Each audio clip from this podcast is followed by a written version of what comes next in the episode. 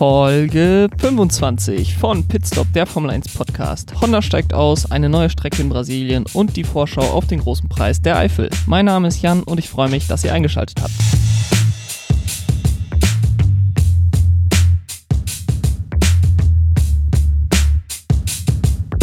Die Formel 1 kehrt zurück auf den Nürburgring. Zum 41. Mal wird ein großer Preis der Formel 1 auf dem Nürburgring stattfinden. 22 Mal ist man noch auf der altehrwürdigen Nordschleife gefahren. Seit 1984 18 Mal dann auf dem jetzigen Grand Prix-Kurs. Das letzte Mal 2013. Wir sind also schon einige Zeit nicht mehr da gewesen, über sieben Jahre jetzt. Und es ist, glaube ich, allen klar, dass diese Strecke auch nur in den Kalender gekommen ist, weil es eben die Corona-Pandemie gibt, weil eben viele Strecken nicht mehr in Frage gekommen sind, weil man möglichst viele Rennen in Europa machen wollte. Und der Nürburgring da sehr gut in Frage kam, sich dann geeinigt hat mit der Formel 1 und so in den Kalender zurückkehrt. Das bietet der Strecke natürlich die Chance, sich in Stellung zu bringen für die Zukunft, dass man eventuell nochmal ein reguläres Rennen in einem regulären Jahr auf dem Nürburgring hat, auf der Grand Prix-Strecke. Wäre es dieses Jahr nicht so weit gekommen, dass hier ein Rennen gefahren wird, dann hätte man wahrscheinlich für die Ewigkeit den Nürburgring als Formel 1 Strecke abschreiben können. Als Strecke an sich, der Charakter der Strecke ist, der ist auf jeden Fall besonders äh, in der Eifel gelegen. Es ist also ähm, gibt relativ viel Gefälle und Steigung, viel auf und ab. Es ist eine relativ technische Strecke, viele mittelschnelle Kurven von der Charakteristik ähnlich wie Ungarn, würde ich sagen, wo man auch ähm, ja an vielen Stellen eben mittelschnelle Kurven hat, wo es relativ schwer ist zu überholen. Man muss dazu sagen, das Rennen in Ungarn war dieses Jahr eines der besseren auf jeden Fall mit wechselhaftem Wetter. Es wurde auch gesagt, dass man beispielsweise Mugello sehr schlecht überholen kann. Auch da hatten wir ein sehr, sehr gutes Rennen. Von daher will ich da jetzt gar nicht zu pessimistisch sein was das Rennen am Nürburgring angeht und kann mir durchaus vorstellen, dass wir ein gutes Rennen dort bekommen. Insbesondere, weil das Wetter eben auch ein Faktor ist. Dazu gleich mehr.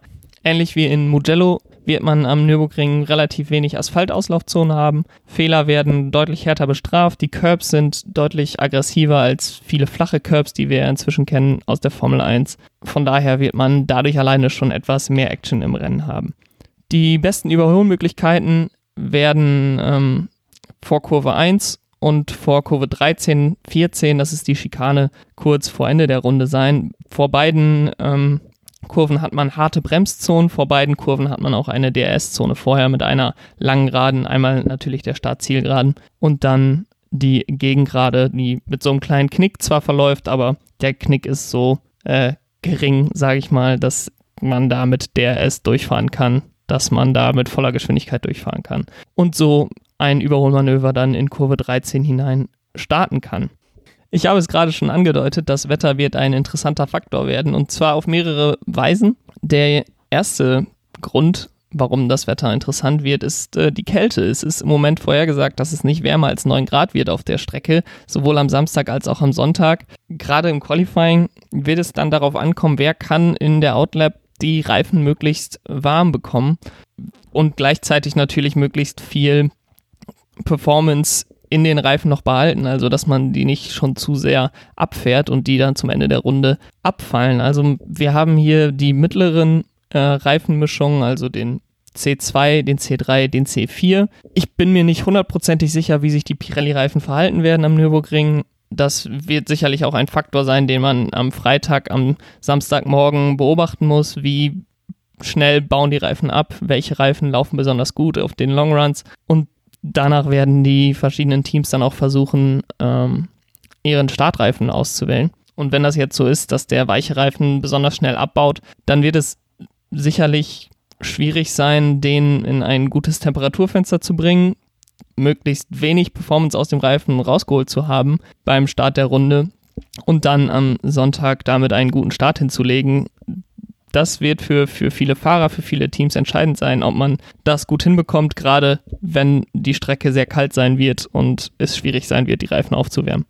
Das ist natürlich insbesondere für die Mittelfeldteams äh, entscheidend, denn da können ja Hundertstel Sekunden den Unterschied zwischen P 6, 7 ausmachen und P14, ähm, wenn man jetzt mal ganz extrem von ganz extremen Werten ausgeht. Aber man sieht das immer wieder auf solchen Strängen. Sind die Abstände sehr klein, im Mittelfeld geht es im Moment sehr eng zu und da kann ein bisschen mehr oder weniger Performance durch gute Reifentemperatur schon entscheidend sein. Von daher wird das sehr interessant zu sehen am Samstag, wer das am besten hinbekommt. Der zweite Wetterfaktor ist natürlich der Regen. Also die Regenwahrscheinlichkeit am Samstag ist derzeit bei 90 Prozent. Ich will jetzt nicht dadurch, dass ich darüber spreche, ist ähm, nicht wahr werden lassen. Und am Samstag und Sonntag sind wunderbarer Sonnenschein und milde Temperaturen am Nürburgring. Aber 90% Regenwahrscheinlichkeit derzeit am Samstag und 30% Regenwahrscheinlichkeit am Sonntag. Also es kann auf jeden Fall sein, dass der Regen kommt. Das kann sich bis zum Wochenende auch auf jeden Fall noch ändern, wie viel Regen kommt, wann er kommt, ob er wirklich auch während der Sessions kommt oder auch erst danach, was wir ja dieses Jahr schon einige Male hatten. Von daher bleibt da abzuwarten, wie stark der äh, Regen kommt, ob er überhaupt kommt. Aber er ist auf jeden Fall ein Faktor, den die Teams im Auge behalten müssen. Und er kann dann natürlich so ein Rennen am Sonntag vollkommen aus der Bahn werfen, wenn er, wenn viel kommt, wenn er schnell kommt, wenn er überraschend kommt. Und äh, ja, da würde ich mich auch drüber freuen. Ein weiterer Faktor wird auch der Wind sein. Insbesondere am Samstag sind äh, Böen vorhergesagt, die die Fahrer auch schnell mal ähm, vor Probleme stellen können. Insbesondere Kurve 1, denke ich da, die, die Anbremszone ist da schon ein bisschen tricky. Es geht bergab, es biegt sich so ein bisschen nach rechts die Strecke. Man muss da den Bremspunkt gut treffen und wenn dann auch noch Wind ähm, nicht immer nur von einer Seite kommt, sondern auch mal eine Böe von der anderen Seite kommt, dann äh, wird der ein oder andere Fahrer da Probleme bekommen. Und am Samstag kann das schnell dann bedeuten, dass man anstatt in Q3 zu kommen, schon in Q2 rausfliegt oder im schlimmsten Fall Q1, je nach Team. Man hat es gesehen in Russland. Da kommt dann so eine rote Flagge, man hat keine gute Runde hinbekommen und äh, plötzlich ist man raus. Und äh, das kann am Samstag, am kommenden Samstag am Nürburgring auf jeden Fall auch passieren. Ich habe mir natürlich auch wieder das letzte Rennen auf dieser Strecke angeguckt, welches natürlich relativ wenig aussagekräftig ist. 2013 sind wir das letzte Mal hier gefahren. Allerdings kann man festhalten, alle drei Fahrer, die damals auf dem Podium standen und der Pole-Sitter, der am Ende nicht auf dem Podium stand, die sind alle wieder dabei. Ähm, Sebastian Vettel hat damals gewonnen vor Kimi Räikkönen und Romain Grosjean und Lewis Hamilton hat sich die Pole Position damals geholt. Also die vier sind wieder dabei.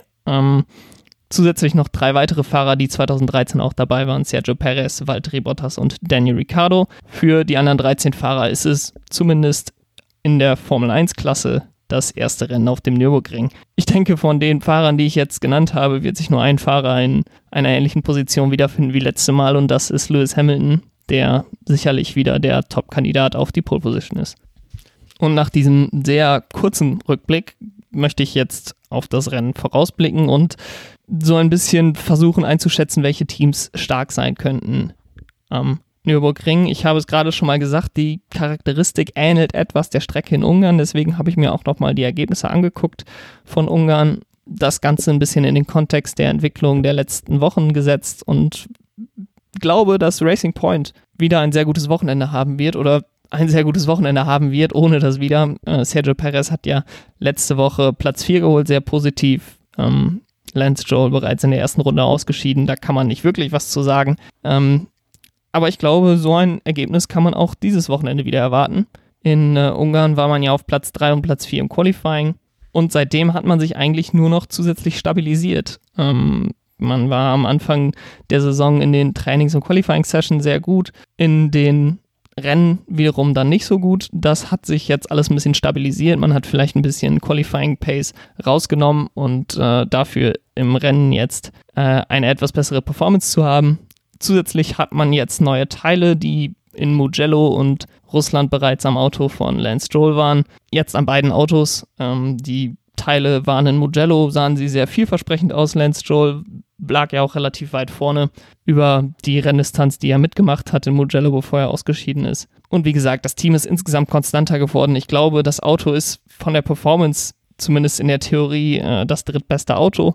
Und ich glaube, dass man am Ende der Saison auch auf dem dritten Platz in der Konstrukteursweltmeisterschaft landen kann und auch landen sollte. Das sollte der Anspruch sein. Und mit einem guten Ergebnis am Nürburgring könnte man sich da in Position bringen, äh, das auch am Ende des Jahres wahr werden zu lassen. ein Team, das am Nürburgring schwach sein wird, habe ich mir auch wieder rausgesucht und ich glaube, ich habe McLaren in dieser Kategorie schon oft gehabt, ähm, aber ich habe wieder McLaren ausgewählt. Sie haben auch eine schwache Leistung in Ungarn gebracht. Das ist, glaube ich, einfach nicht die Charakteristik, die diesem Auto besonders gut liegt. Diese mittelschnellen Kurven, die neuen Updates, die neue Nase, die Lando Norris ja letztes Wochenende bereits gefahren ist. Ich weiß nicht, ob die schon wirklich den gewünschten Effekt gebracht hat. Andreas Seidel hat gesagt, ja, man darf die Nase nicht einzeln betrachten, denn es kommen noch einige Updates mehr, die die Nase noch effektiver ähm, lassen werden.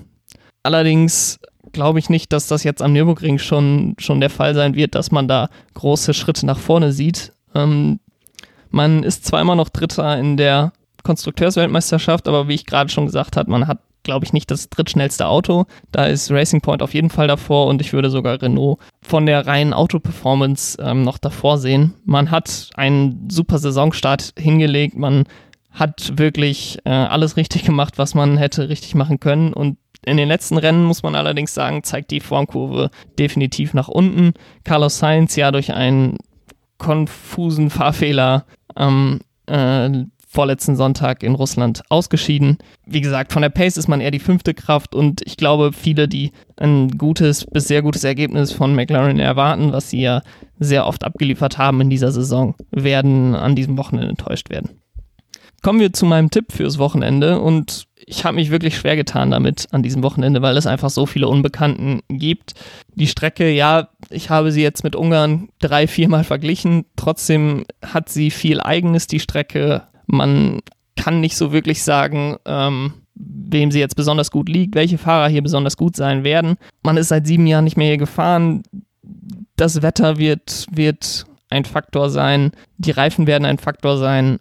Von daher sehr viele Unbekannte. Ähm, nichtsdestotrotz bin ich dann zu einem, einem Ergebnis von einem Tipp gekommen, mit dem ich sehr zufrieden bin, weil er ja vielleicht sich auch einfach selbst aufstellt. Ähm, ich habe nämlich Lewis Hamilton wieder auf die Pole gesetzt und ihn auch für den Rennsieg ähm, aufgeschrieben. Er wird auf Platz 1 landen vor Max Verstappen und auf Platz 3 Valtteri Bottas nachdem Bottas ja in Russland gewonnen hat, hat er sehr viel Lob dafür bekommen. Es wurde gesagt, okay, Valtteri Bottas ist wieder da, er kann wieder eingreifen im, im Weltmeisterschaftskampf.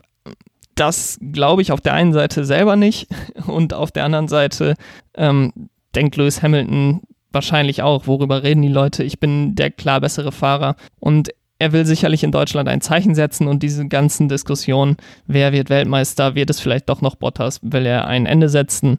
Ähm, das Ende der Saison ist in Sicht und mit einem, einem starken Ergebnis hier in, äh, am Nürburgring, mit dem er Valtteri Bottas keine Chance lässt, äh, würde er sich, würde er zeigen, dass die Weltmeisterschaft dieses Jahr wieder nur über ihn geht. Äh, Max Verstappen habe ich auf Platz 2 gesetzt. Ich glaube zwar, dass der, der Mercedes das klar bessere Auto ist auf dieser Strecke, ist das Auto äh, diese Strecke deutlich besser liegt. Allerdings, auch wenn Max Verstappen noch nie auf dieser Strecke gefahren ist, kann ich mir vorstellen, dass er mit so einer technisch anspruchsvollen Strecke gut klarkommt. Er hat auf solchen technischen Strecken immer gute Ergebnisse abgeliefert. Ähm, ob das jetzt in Ungarn war, in Brasilien oder auch eine Strecke wie Abu Dhabi, die ist vom, vom Typ her vielleicht noch ein bisschen anders, aber auch da hat Max Verstappen eigentlich immer gut abgeliefert.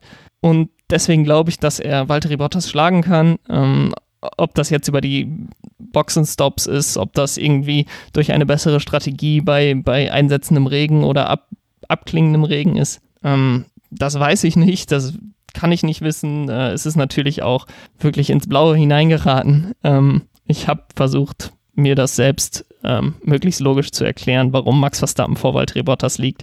Denn ich glaube, Valtteri Bottas wird kein gutes Wochenende haben. Ähm, ich kann mir nicht vorstellen, dass er so ein Schwung da jetzt mit rausnimmt aus, aus Russland, sondern dass er ja und den Druck, ich will nicht sagen, dass er dem Druck nicht gewachsen ist, aber dass er unter Druck nicht besser wird, sondern ähm, nicht unbedingt schlechter wird, aber diese 5%, die Lewis Hamilton und Max Verstappen äh, unter dem Druck vielleicht nochmal besser werden, die kommen bei Valtteri Bottas dann einfach nicht nochmal oben drauf. Und deswegen glaube ich, dass Max Verstappen auf Platz 2 landen wird vor Valtteri Bottas und ihm dann auch in der Weltmeisterschaft wieder auf den Pelz rücken wird äh, im Kampf um Platz 2. eine Nebengeschichte von dem ganzen Grand Prix, von dem großen Preis der Eifel, sind noch zwei Formel-2-Fahrer, die ihr Debüt im freien Training geben werden. Das ist einmal Callum Eilert für Haas und für die meisten wahrscheinlich sehr viel interessanter Mick Schumacher, Michael Schumachers Sohn im Alfa Romeo. Schumacher wird ja schon seit einigen Wochen und Monaten mit dem Sitz im Alfa Romeo für die nächste Saison in Verbindung gebracht. Er ist ein Ferrari Junior. Der Platz neben Alfa Romeos ersten Fahrer ist eben für einen Ferrari Driver Academy Fahrer reserviert. Das ist derzeit Antonio Giovinazzi und der wird nächstes Jahr nicht mehr im Alfa Romeo fahren. Ich glaube, das ist ein offenes Geheimnis. Äh, da braucht man nicht groß drum herum reden. Es geht sogar so weit, dass es Berichte aus Spanien gibt, die davon sprechen, dass bereits an diesem Wochenende, also am Freitag, Samstag oder Sonntag, Alfa Romeo ähm, Schumacher fürs nächste Jahr bestätigen wird. Das ist mit absoluter Vorsicht zu genießen, dieser Bericht. Ähm, Bericht ist, glaube ich, auch zu, zu wohlwollend für dieses Gerücht, äh, denn mehr ist es im Grunde nicht ein Gerücht, ähm, was in die Welt gesetzt wurde durch irgendeine spanische Publikation. Nichtsdestotrotz glaube ich, dass Mick Schumacher diesen Platz bekommen wird. Er hat sich die Möglichkeit, dieses Wochenende zu fahren und in den nächsten Jahren in der Formel 1 zu fahren, absolut verdient in der Formel 2. Es gibt keinen guten Grund, ihn nicht in Antonio Giovinazzis Sitz zu setzen. Er ist vielversprechender als der Italiener und er ist in der Formel 2 im Moment vor allen anderen Fahrern der Ferrari Driver Academy in der Meisterschaft. Von daher hat sich den Platz verdient. Es liegt nicht an seinem Namen. Natürlich hat er Möglichkeiten bekommen, ähm, die andere Leute wahrscheinlich nicht bekommen würden. Aber er hat aus diesen Möglichkeiten wirklich auch das Maximale gemacht. Er führt die Formel 2 an. Er kann, er kann sie gewinnen. Er ist der absolute Favorit, äh, nach den letzten Rennen die Formel 2 zu gewinnen. Von daher äh, Hut ab unter dem Druck, den der Name auch mitbringt, äh, so zu performen. Ähm, da können wir uns, glaube ich, auch was freuen in den nächsten Jahren mit Mick Schumacher in der Formel 1. Nach der Vorschau auf den großen Preis der Eifel kommen wir jetzt zu den Neuigkeiten der vergangenen Woche. Und da gab es zwei große Neuigkeiten, die ich jetzt besprechen möchte.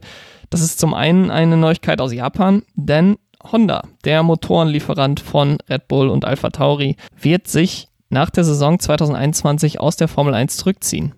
Der Grund dafür sind ganz einfach Kosteneinsparungen. Äh, Motorenentwicklung für die Formel 1 kostet einfach ein Schweinegeld. Ähm, vorher war es schon ziemlich schwer für Honda, das Ganze zu rechtfertigen. Jetzt durch die Corona-Krise wird endgültig der Stecker gezogen. Ähm, die Kosten müssen eingespart werden und es ist am einfachsten, wenn man das Projekt Formel 1 und Honda nicht weiterführt. Das kommt für viele in der Formel 1 überraschend. Es ist auch auf jeden Fall ein schlechtes Zeichen für den Sport. Ich habe das Gefühl, das Faninteresse, das Zuschauerinteresse steigt weltweit. Ähm, auf der anderen Seite ist aber das technologische Interesse ähm, von den Herstellern einfach nicht besonders groß, denn die Entwicklung von solchen V6-Hybridmotoren, die mal zu Beginn der ganzen Hybrid-Ära als straßentaugliche Technologie und ähm, massenmarkttaugliche Technologie vermarktet wurde, die ist einfach nicht mehr da. Also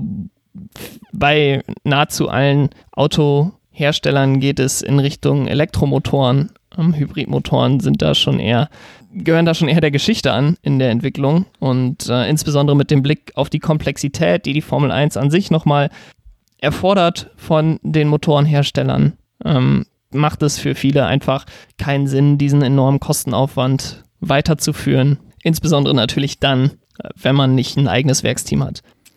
Der Red Bull-Konzern, der ja sowohl Red Bull als auch Alpha Tauri unterstützt, ist eben der einzige Kunde und auch ein enger Partner gewesen von Honda. Die waren natürlich nicht ganz so überrascht. Ähm, in den Pressestatements spricht man davon, dass man schon seit Sommer wusste, was da kommt. Dennoch ist es jetzt öffentlich und die schwierige Situation, die man intern wahrscheinlich schon besprechen konnte, ist jetzt an der Öffentlichkeit und wird auch öffentlich diskutiert.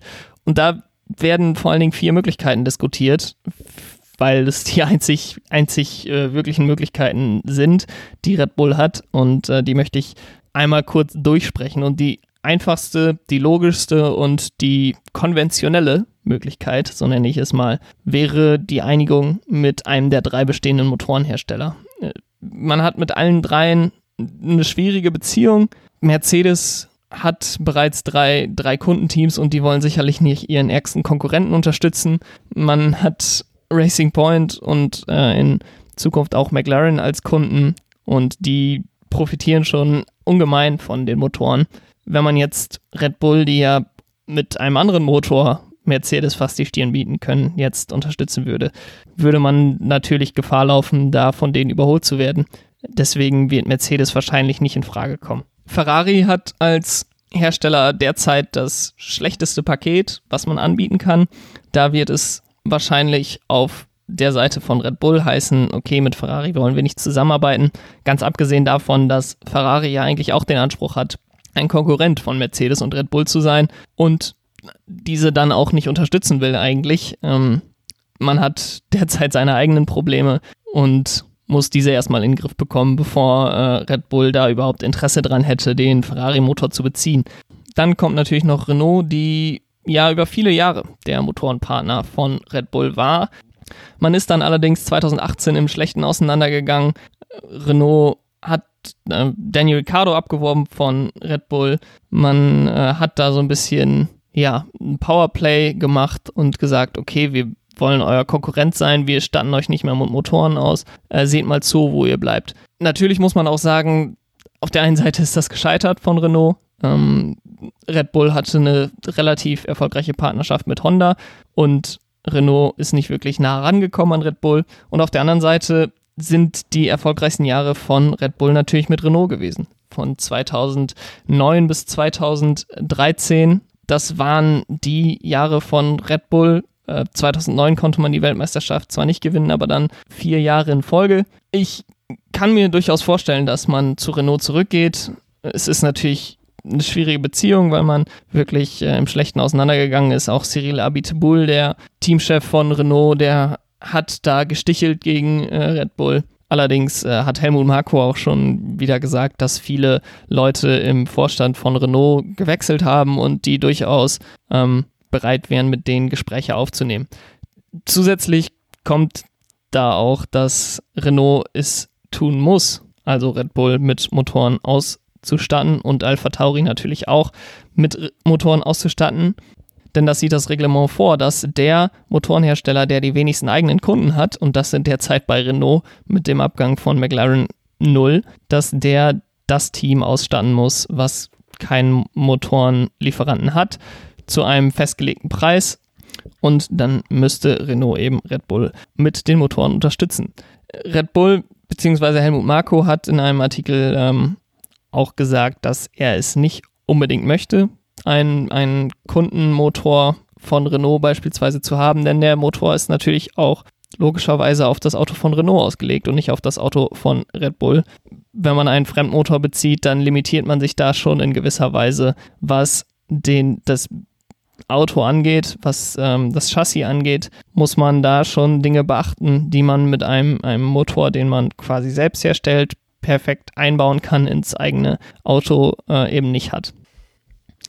Um das Ganze realisieren zu können, müsste wahrscheinlich ein neuer Motorenhersteller in die Formel 1 kommen. Das ist unter den derzeitigen Regeln ziemlich schwer vorstellbar, denn das Reglement für die Motoren wird in 2026 geändert und es sind im Moment einfach sehr große Kosten, die ich gerade schon mal angesprochen habe. Die Entwicklung dieser V6 Hybridmotoren ist sehr teuer in der Komplexität, die die Formel 1 vorschreibt. Und man hat dann in den drei Jahren, drei, vier Jahren, die man Red Bull unterstützen würde, eigentlich nicht wirklich die Chance, konkurrenzfähig zu sein. Dafür muss man einfach zu viel lernen. Das hat Honda auch gemerkt, als sie bei McLaren wieder eingestiegen sind. Es hat erstmal gedauert, bis man wirklich ähm, gute Motoren gebaut hat, bauen konnte. Und es wird niemand in Kauf nehmen, dann für ein paar Jahre nicht konkurrenzfähig zu sein und dann muss man sowieso neue Motoren entwickeln das kann man sich einfach nicht vorstellen. Dafür sind die Kosten einfach auch zu hoch. Deswegen gibt es jetzt auch von einigen Teams schon die Forderung, Motorenregularien ähm, nach vorne zu ziehen, dass man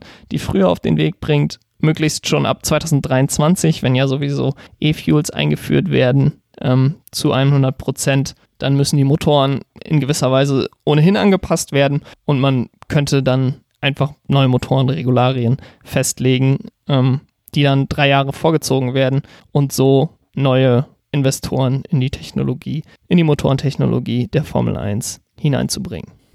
Die dritte Möglichkeit, die derzeit sehr viel besprochen wird, wäre, dass Red Bull die Motoren von Honda abkauft, auch das Recht an ihrem geistigen Eigentum für die Motoren, an die sogenannte IP, Intellectual Property eben, von Honda alles abkauft und die Motorenentwicklung selber weiterführt. Das ist natürlich ein großer Aufwand für Red Bull.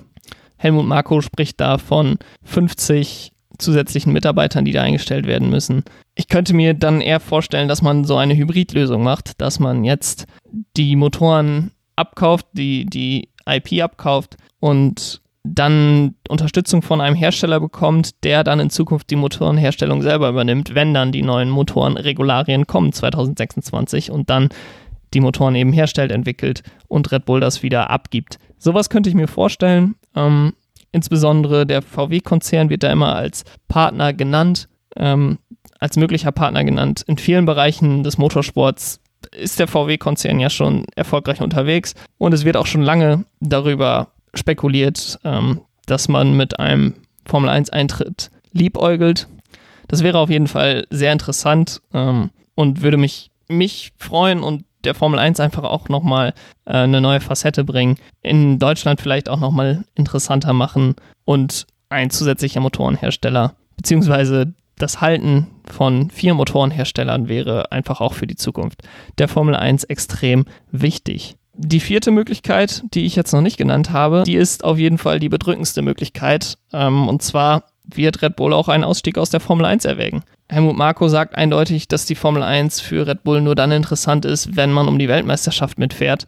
Max Verstappens Vertrag ist sogar daran geknüpft, dass das Auto und der Motor konkurrenzfähig sind. Und wenn das Auto so schwach ist, dass Max Verstappens Vertrag aufgelöst wird, dann wird man sich bei Red Bull auch angucken und sagen, okay, wir hatten vielleicht den besten Fahrer im Feld, der ist jetzt gegangen, weil unser Auto zu schlecht ist. Wir sehen keinen Weg, wie wir unser Auto so verbessern können, dass wir neue Talente ranziehen, in unser Auto bringen. Wir fahren nicht um die Weltmeisterschaft. Wir verkaufen durch diesen Rennstall nicht mehr Dosen von unserem Energy Drink, als wir das vorher gemacht haben und deswegen stampfen wir das Ganze ein. Das kann ich mir vorstellen. Das wäre natürlich der ultimative Schlag ins Gesicht für die Formel 1. Und wenn man dann nur noch neun oder wahrscheinlich würden dann ja beide Teams zurückgezogen werden, nur acht Teams im Feld hat, dann sieht es ganz schön duster aus für die Formel 1. Von daher, die nächsten Jahre werden sehr, sehr, sehr wichtig sein für die Zukunft der Formel 1 auf sehr vielen äh, Ebenen. Äh, Stefano Dominicali hat da einen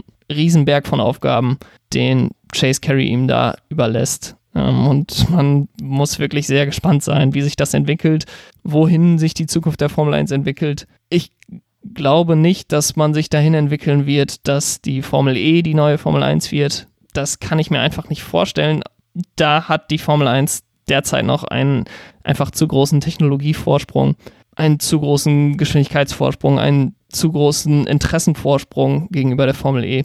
Das wird sich in den nächsten zehn Jahren, glaube ich, auch nicht so drastisch ändern, dass die Formel 1 nicht mehr der Nummer 1 Motorsport ist. Allerdings muss man sich in den Formel 1 Headquarters gegenseitig angucken und sagen, okay, wie gehen wir die Sache an, dass das auch noch in 20 Jahren so ist, dass das auch noch in 30 Jahren so ist und dass wir hier was aufbauen und entwickeln, was zukunftsfähig ist. Zukunftsfähig ist auf jeden Fall ein gutes Stichwort, denn die andere Neuigkeit, über die ich reden möchte, die kommt einmal von der anderen Seite der Welt, nicht aus Japan, sondern aus Brasilien. Und zwar wird die Formel 1 Strecke in Interlagos, Sao Paulo nicht mehr in Zukunft als Formel 1 Strecke genutzt. Stattdessen soll in Rio de Janeiro eine neue Strecke entstehen, inklusive Abholzung von Regenwald, ähm, um eben die Strecke in Sao Paulo zu ersetzen und in Rio de Janeiro den großen Preis von Brasilien stattfinden zu lassen.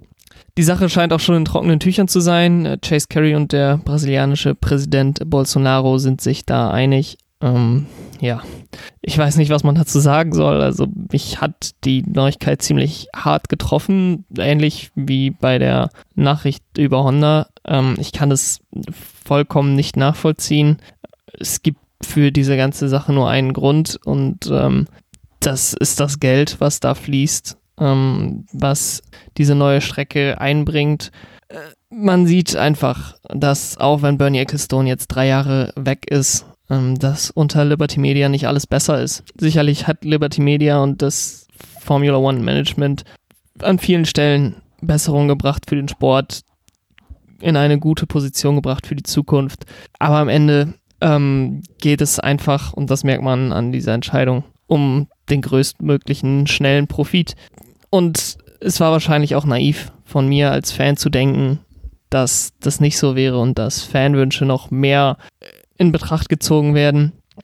Aber es ist einfach aus meiner Sicht, ist diese Entscheidung nicht vertretbar. Ähm, die Formel 1 will sich Klimafreundlichkeit auf die Fahne schreiben. Es wird E-Fuels ab 2023 geben. Ab 2030 gibt es dann die klimaneutrale Formel 1. Wirklich klimaneutral wird und kann der Sport nie sein. Das muss eigentlich jedem klar sein.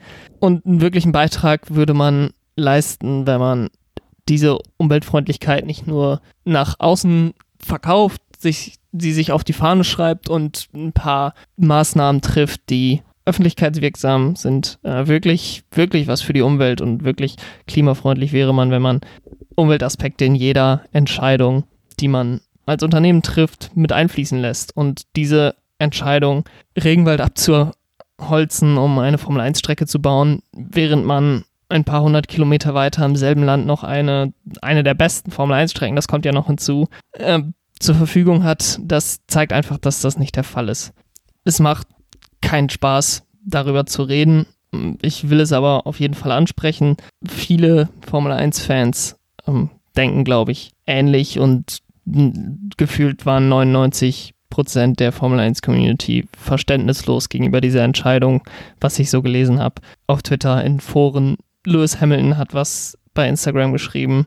Fans und Fahrer haben jetzt ihre Position deutlich gemacht. Das ist leider die einzige Möglichkeit, das irgendwie zum Stoppen zu bringen. Der Druck auf die Formel 1 muss von den Leuten kommen, die wirklich Druck auch ausüben können. Und ähm, das sind die Konsumenten, das sind die Fans, das sind wir, das sind die Fahrer und das sind die Sponsoren. Ähm, ich glaube, auf der Seite der Sponsoren, wenn man sich da das Konsortium anguckt, braucht man da nicht allzu große Hoffnung haben.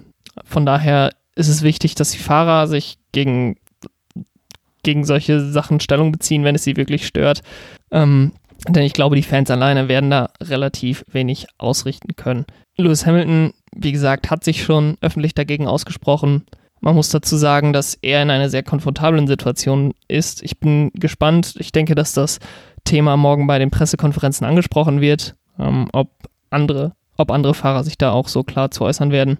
Allerdings kann sich das, wie ich eben schon gesagt habe, nicht jeder leisten, ähm, die Formel 1 öffentlich zu kritisieren. Gerade Fahrer, die noch keinen Vertrag fürs nächste Jahr haben, die eventuell, die eventuell ohnehin schon auf der Abschlussliste bei ihrem Team stehen, wenn die sagen, was die Formel 1 da macht, ist falsch, dann, dann freuen sich die Fans da wahrscheinlich drüber. Allerdings überlegt sich ein Team, Mensch, der hat sich jetzt hier mit unseren oberen Bossen angelegt, wollen wir uns den wirklich ins Team holen? Das klingt traurig, ist es auch, aber ähm, ich glaube, das ist leider die Wahrheit. Von daher wird man relativ wenig dagegen machen können. Ähm, als Fan des Sports ist es irgendwie traurig, dass sich das nicht wirklich weiterentwickelt, äh, trotz aller guten Vorsätze. Ich bin gespannt, ähm, wie es weitergeht, aber ich kann mir das Ende eigentlich schon vorstellen. Von daher, nun ja, ich will diesen Podcast jetzt nicht auf so einer, einer ähm, gedrückten Stimmung beenden. Ähm, ich freue mich auf das Wochenende, denn ich werde vor Ort sein am Nürburgring ich bin gespannt, wie sich das darstellt an der Strecke, wie das Hygienekonzept auf die Zuschauer angewandt wird, ähm, wie weit man Abstände auch zwischen den Zuschauern hat. Es wurden ja, ich glaube, am Ende waren es 20.000 Karten. Es gibt für Kurzentschlossene, habe ich gesehen, es gibt im Moment noch Karten, vereinzelte, aber auch Tickets, zusammenhängende Tickets, wo man mit zwei, drei oder vier Leuten auch zusammensitzen kann. Und aus meiner Sicht, wenn man großer Formel 1-Fan ist, äh, ist es immer eine Reise wert, wenn man die Chance hat, gerade in Deutschland. Wir wissen nicht, wann es den nächsten deutschen Grand Prix gibt. Von daher kommt gerne zum Nürburgring ähm, und seht dort das Formel 1-Debüt von Mick Schumacher. Seht da ein letztes Mal die Chance, Sebastian Vettel im Ferrari zu sehen. Und vielleicht sieht man ja ein großartiges Rennen. Ich bin hoffnungsvoll, dass das Rennen äh, sehr gut wird. Und packe mein, meine Regenjacke ein und äh, meine Winterjacke und bin auf alles vorbereitet. Da ich am Wochenende unterwegs bin, am Nürburgring bin, beim Rennen bin, wird die nächste Folge wahrscheinlich wieder, wie es die letzten Male auch schon war, erst am Montagabend kommen. Äh, ich werde am Sonntag erst spät nach Hause kommen. Dann den Podcast noch aufzunehmen, denke ich, werde ich nicht schaffen. Mal sehen, wie es wird. Vielleicht habe ich äh, die Motivation dann doch noch, wenn es ein geiles Rennen war. Ähm, aber ansonsten hören wir uns am Montag wieder. Folgt mir auch gerne auf Twitter und auf Instagram. Auf Twitter bin ich at pitstopf1jan und auf Instagram pitstopf1-podcast. Dort werde ich sicherlich auch Bilder vom Wochenende posten und äh, dort könnt ihr dann Eindrücke von der Strecke sehen. Bis dahin, habt ein schönes Wochenende. Ciao.